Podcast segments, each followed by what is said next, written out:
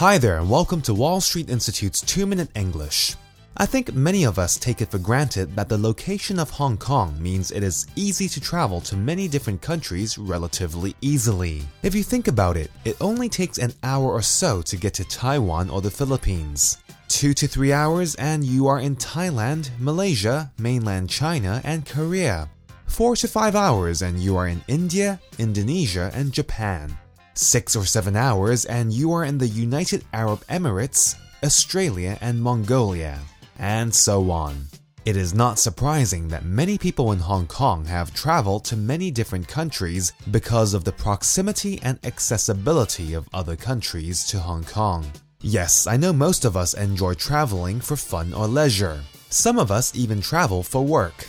When I was a flight attendant over 10 years ago, my work was to travel to other countries and serve passengers and ensure their safety on board. But have you ever thought of traveling for the sake of studying something? Most commonly, people would travel abroad to study English. This is also known as a study trip or a study tour.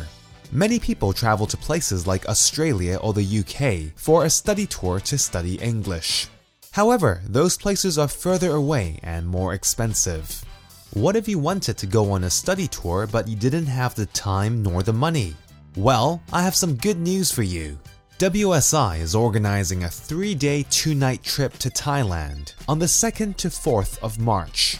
This will be a fun trip where you will be interacting with WSI students from Thailand, learning English, interacting with Thai culture, and generally having a whole lot of fun with many activities planned.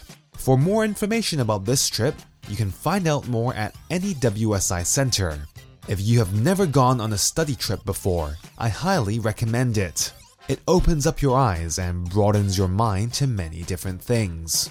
Anyway, that's all for this week's 2 Minute English. Bye bye.